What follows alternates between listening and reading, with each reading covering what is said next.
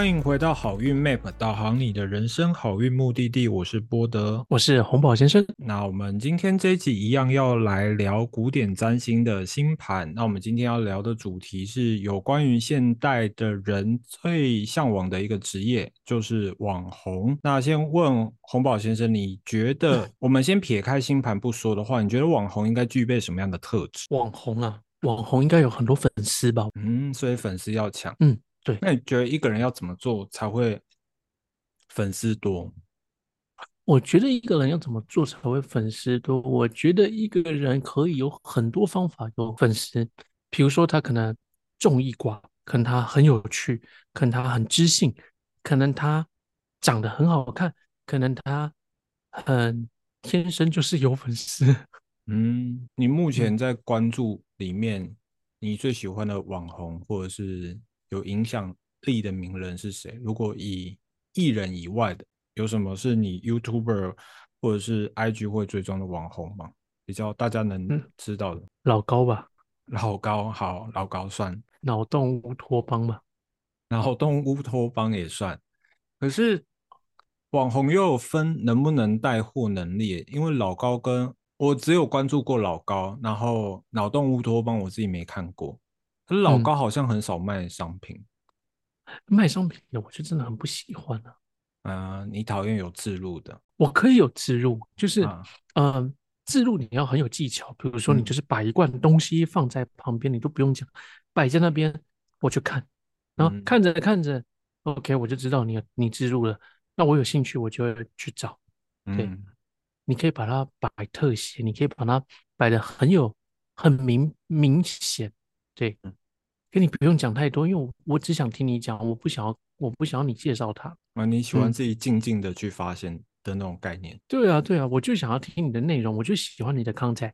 然后结果你跟我讲一些那个无关紧要的东西，又何必呢？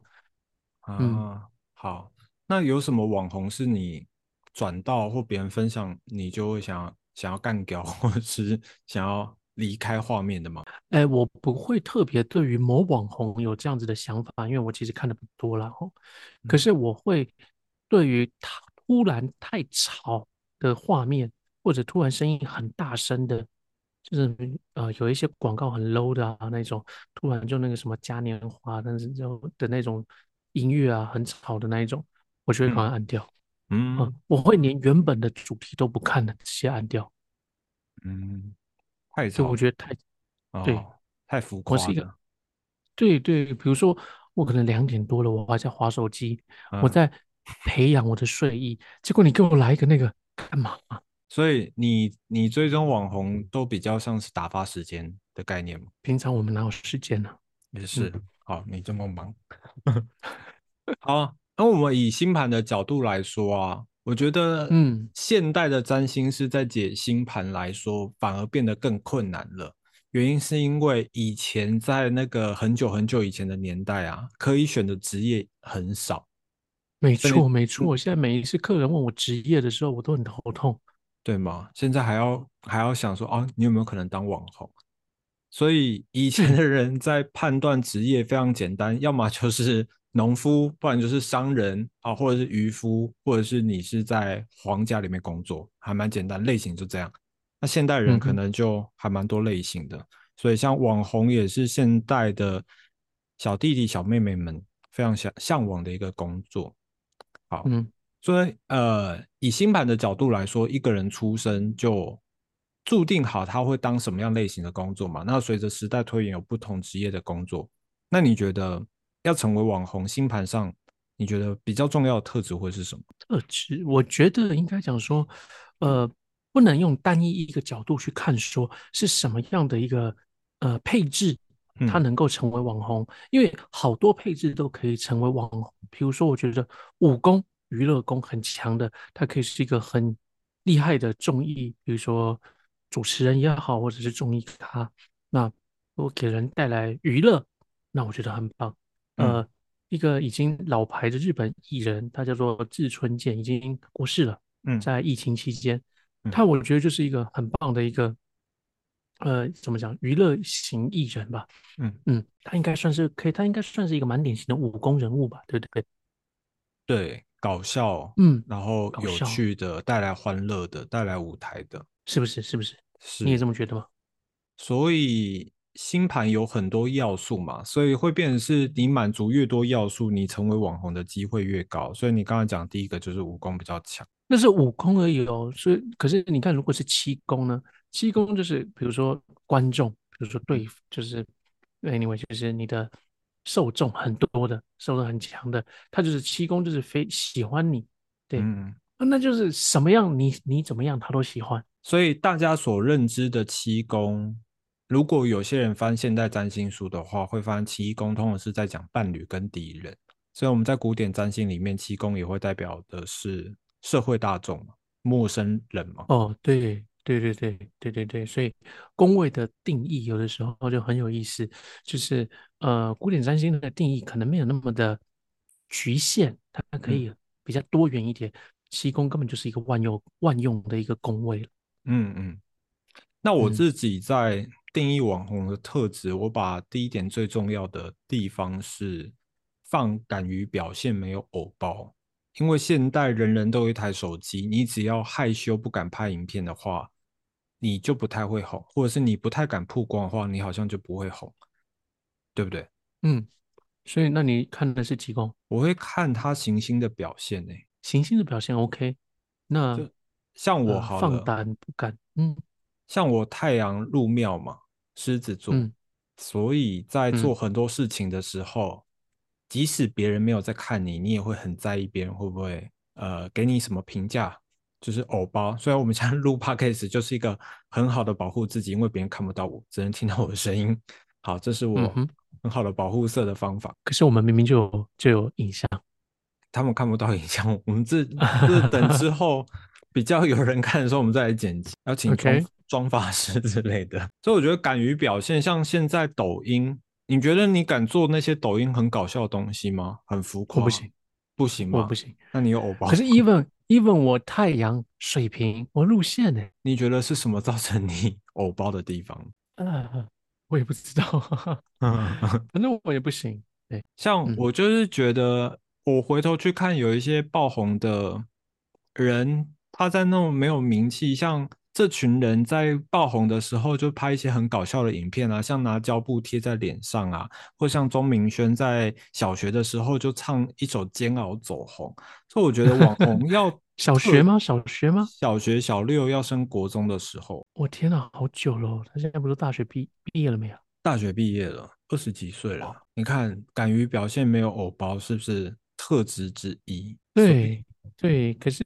嗯，对，火星，火星也算啊。火星怎么样？嗯，你说勇勇气吗？燃料吗？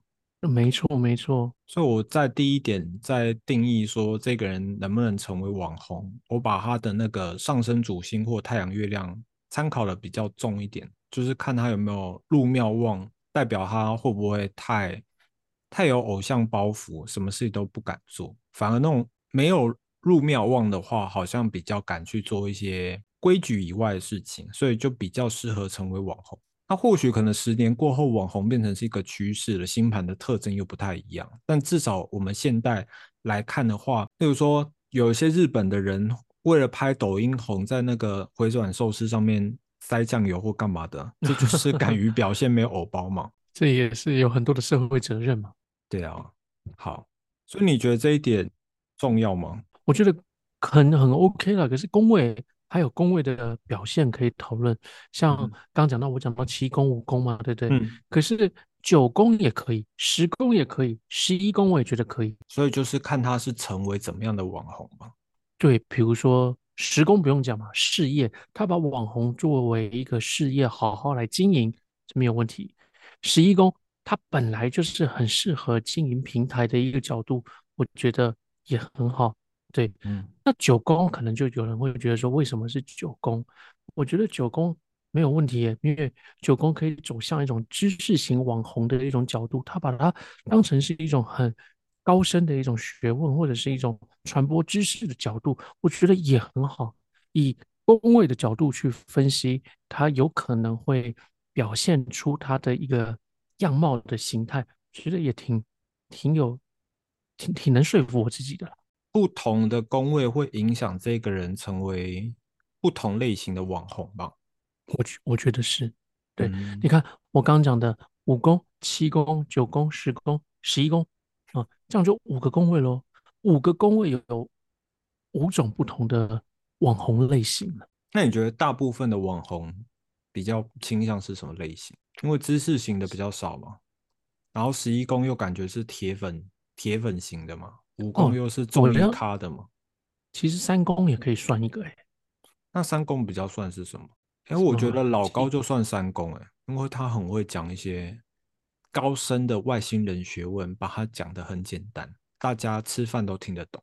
可是三宫我怎么会觉得像什么基础教学的这一种？基础教学，像哦，怎么样的情况下算基础教学？因为老高的东西毕竟对他讲的比较简单，可是他的东西还是蛮艰深的。嗯，那简单的东西，比你看这就很有趣了。呃，如果对于一个不会煮菜的人而言，那什么傅培梅啊，你讲的再简单，人家也会觉得你很高深。那你觉得像唐唐老师把星座讲的很有趣，算不算三公？他绝对是三宫啊！没有没有，呃，不一定啊，不一定啊，因为有的时候他会请很多的艺人来，然后有很多的综艺效果在里面，这有时候就会偏向武功。那他有时候会访问一些呃呃占星师，这可能就会偏向九宫。那他自己在。经营他的品牌的时候，那就偏向十宫。他跟他的粉丝在好好的讨论，就是聊天啊、年会啊等等的这种的时候，就像十一宫。然后他把占星很难的东西讲的非常的简单的时候，那或者是用一些简单的方式来做表达的时候，又像三宫。嗯，哦，所以从这种角度下去看，我觉得。你你想要如何定义你自己，也是可以用不同的宫位来看，嗯呃来来来判断的。好，所以我们刚刚讲了三七十一，基本上以星盘来看，它就是人际社人际社群的宫位嘛。每个人可以看自己的命主星或太阳、月亮跟这三个宫位的行星有没有一些相位。没错，没错。有相位，你就往那个领域去迈进。像如果你跟三宫有关的话，你可能就是讲一些，比如说讲英语教学、简单教学，或者是像讲一些有趣的东西。那就是把很难的东西，然后把它讲的很简单。嗯，对，把这样子的一个层面去做，就会很适合。应该这么讲了，要想要做，就是刚刚我们已经把那个，我已经把工位，呃的。方式或宫位的类型给简化了，那你自己看你自己的星盘里面，呃，哪一个宫位比较有特色？那你是不是就可以把你想要做的那个类类型，然后往那样子的宫位的特色，呃，宫位的形态去做呃延伸？对，如果你是要讲的很高深的，就是你九宫很强，你就可以往专业去做钻研。那你三宫特别的强，不要不要那么的钻研。应该是要把它讲的更生活化。那如果你的武功特别的好，请你多增加一点娱乐的角度去讲，类似像这样子，我觉得可能会特别好。那这个时候，我觉得你刚不是讲那个行星的形态吗？对啊，嗯嗯，哪一颗行星落在什么样的宫位，这时候就可以好好拿来辅助了。所以我觉得可以先区分，就是有人的星盘可能天生做这一行网红或。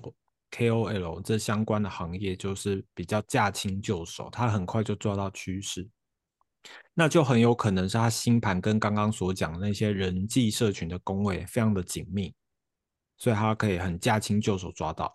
那如果你的星盘当中这些关联性没有那么紧密，会变成是你可能是需要花一点点力气才有办法达到那个情况。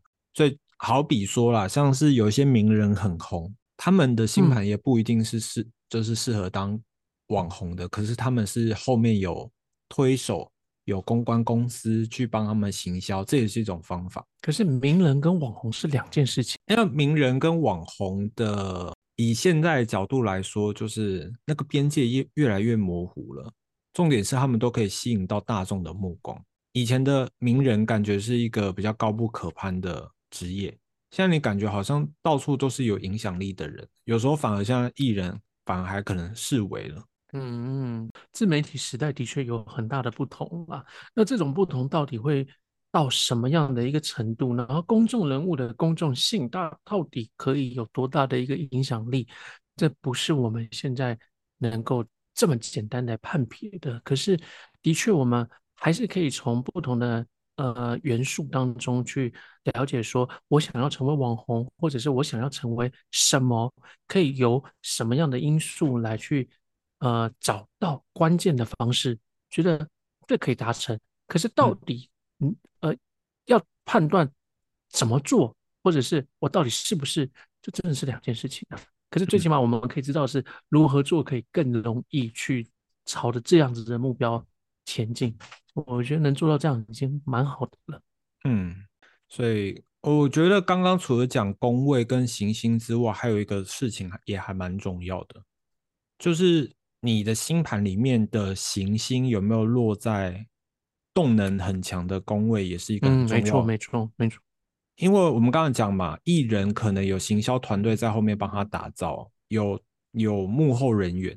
可是现在的人，你一般的路人，你想要成为网红，你不可能一次拿出那么多钱请人帮你打造啊，你一定要自己够积极嘛。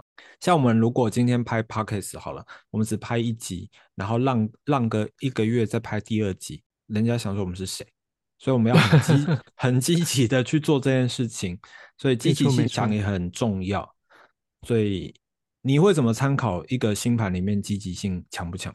以宫位你讲的没错啊，就是动能嘛。对，用动能来看。可是这个动能呢，我觉得可能一般现代占星就是的朋友们可能会不比较。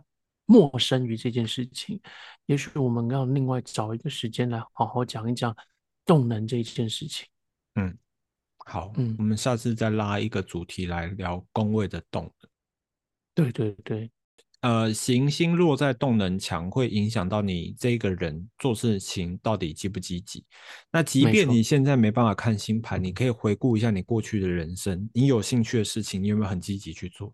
如果你过去有兴趣的事情都没有很积极的做的话，很有可能你在星盘上面本身就不够积极了，你也不用花时间去确认星星盘，是这样没错吧？这就有点露骨。对，好，那我们刚才讲了宫位之后，还有刚刚讲了一些行星嘛？那你觉得怎么样的情况下会影响到那些社群跟我们的关系紧不紧密？刚刚讲了三宫、七宫、十一宫嘛，还有九宫、五宫。那我们要怎么判断说我们跟这些宫位紧不紧密？你会怎么去判断？我们刚讲的是这些宫位里面的心有没有很强啊，等等嘛，对不对？嗯，那我觉得跟我们关系好不好，就是看命主星嘛。一来就是命主星跟这一些宫位的这些里面的呃比较重要的星有没有相位？嗯，要不然就是跟工作的星，工作比如说十宫主啊。有没有相位？呃，或者是各自的这一些的公主星跟命主星之间有没有相位吧？嗯，所以相位很重要，有相位才会互动嘛。所以有相位就还会有关系嘛，没相位就摆在那边没没什么，对，没什么关联性，就是就是很漂亮的背景，可是你却不拿来用，这种感觉。所以有相位很重要。那另外一个地方是我发现有。度数紧密比就是跟有相位来说的话，还会在互动再更强一点。度数紧密就是可能差一度，或者是刚好度数在同度同分的时候，那是当然啦。可是可是先有相位，可是我的相位通常在看已经是紧密相位了耶。嗯，我通常都抓五度，就算是日月我也抓到五度诶。有人是抓七度。可是我在看的时候，我很少放宽，我尽量都都抓到五度。因为我们在学古典占星的时候，有时候整星座的相位也会参考。哦，你会参考吗？不会，不会你就略过了。我我对整星座相位参考是实在是我找不到任何真相了。我为了要说服我，我已经没有东西可以讲了。然后怎么办？那就只好讲找一个什么来讲，然后这时候，呃，怕避免尴尬的时候才拿出来用的。我自己是这么做了。对，那如果有紧密相位，我干嘛不用紧密相位？那紧密相位可以解释的完就好了，干嘛还要再用一个那么宽松相位？因为我的星盘里面紧密相位的还蛮少，所以 只能找其他有互动的星星了。那很少不见得是坏事啊，那就代表你的事件就是比较少，就没有事件不不不代表你的人生就不好啊，单纯不是坏事啊。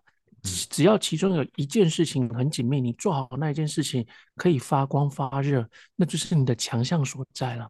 嗯，所以大家也可以去观察一下，你星盘里面太阳、月亮、命主星跟什么样的行星比较有相位，因为以现代占星学里面会很在乎说有行星的。就是只要行星有相位，他们都会考虑进去。但其实最重要的是命主星跟他们有没有相位。那以我们今天所聊的主题，想要当网红，那网红就必须要跟刚刚讲的那些人际社群的宫位是有关系的嘛？像刚刚讲的三宫、七宫、十一宫，那在可能九宫或五宫。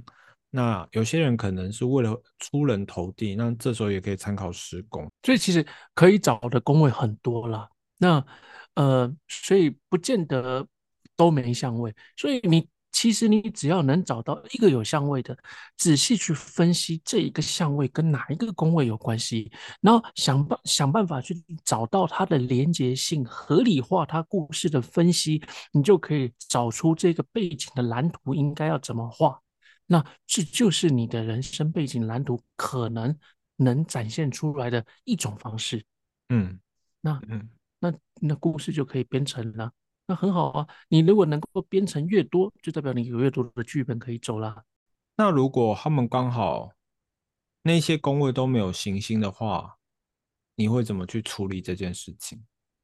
就不要当网红啊，没关系啊，就不要当网红，这也是一个方法。对，谁说人生一定要当网红？不当网红的人很多啊。你水星，你水星很漂亮哦。假设。然后今天在非常好的位置，偏偏水星严重交伤，那你当什么网红啊？你就当作家嘛，你干嘛当网红？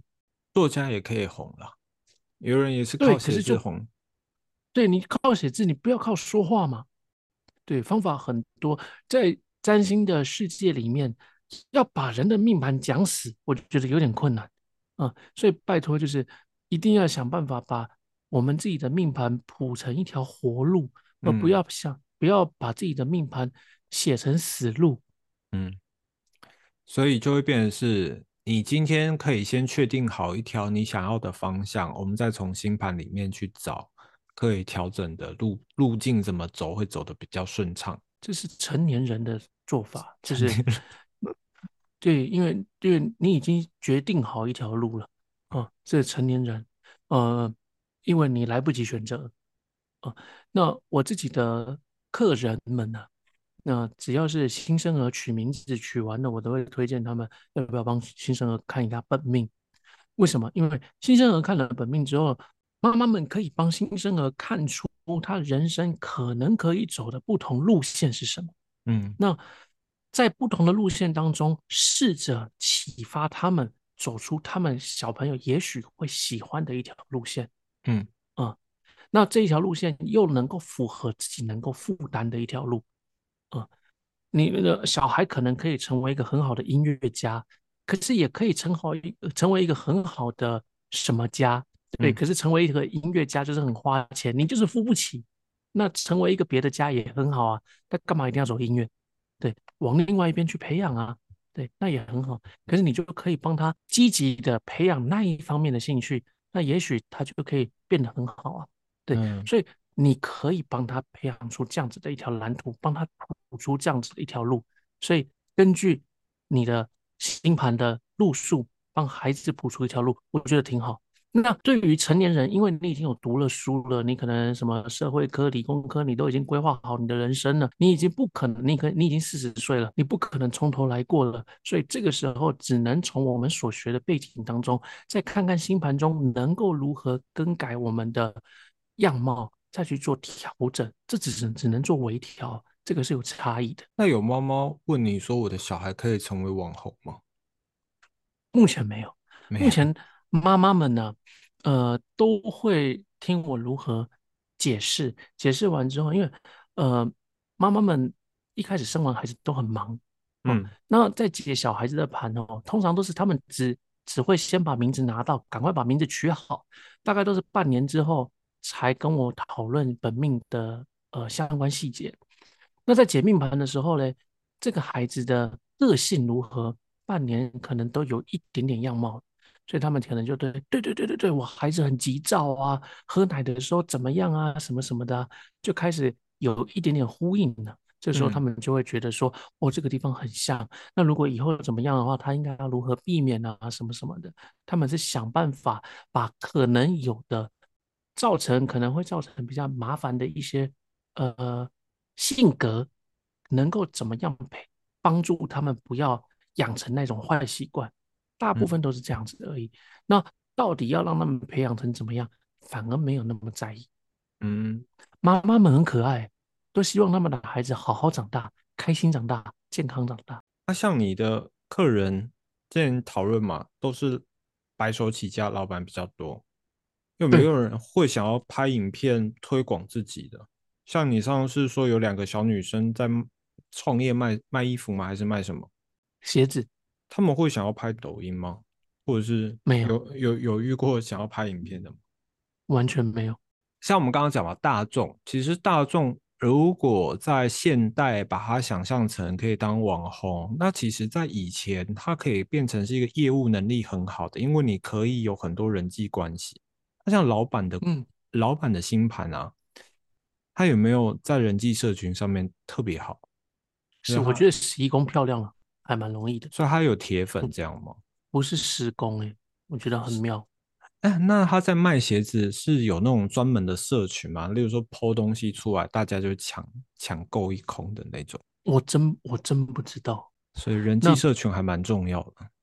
对对对对对对，啊，那可是不知道为什么我观察到就是十一宫都蛮强的。你的强是怎么定义它强？啊，要么就是像像我十一宫里面有木星，这样算强吗？那还要看到你木星哪里来的啊？我木星是命主星，哦，那那蛮强的，一杯十一蛮强的。你你还不强吗？你粉丝这么多，你看我们的 Pockets 的要不要好？要不要好好录音啊？要不要好好录音？那可能是要录影那个收听人次才会变高。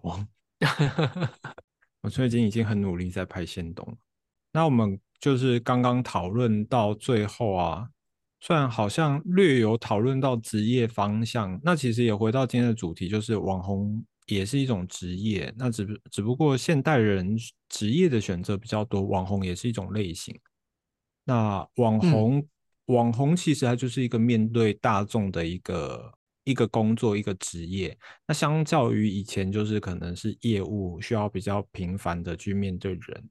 所以如果你在星盘里面呢，你跟刚刚所讲的那些人际社群的宫位蛮有关系关联性的话，或许你在未来就是跟大众接触的机会就蛮高了。也就是说，你可能比较不是不是会在那种关在呃隐秘空间工作的人，比较容易接触大众的机会。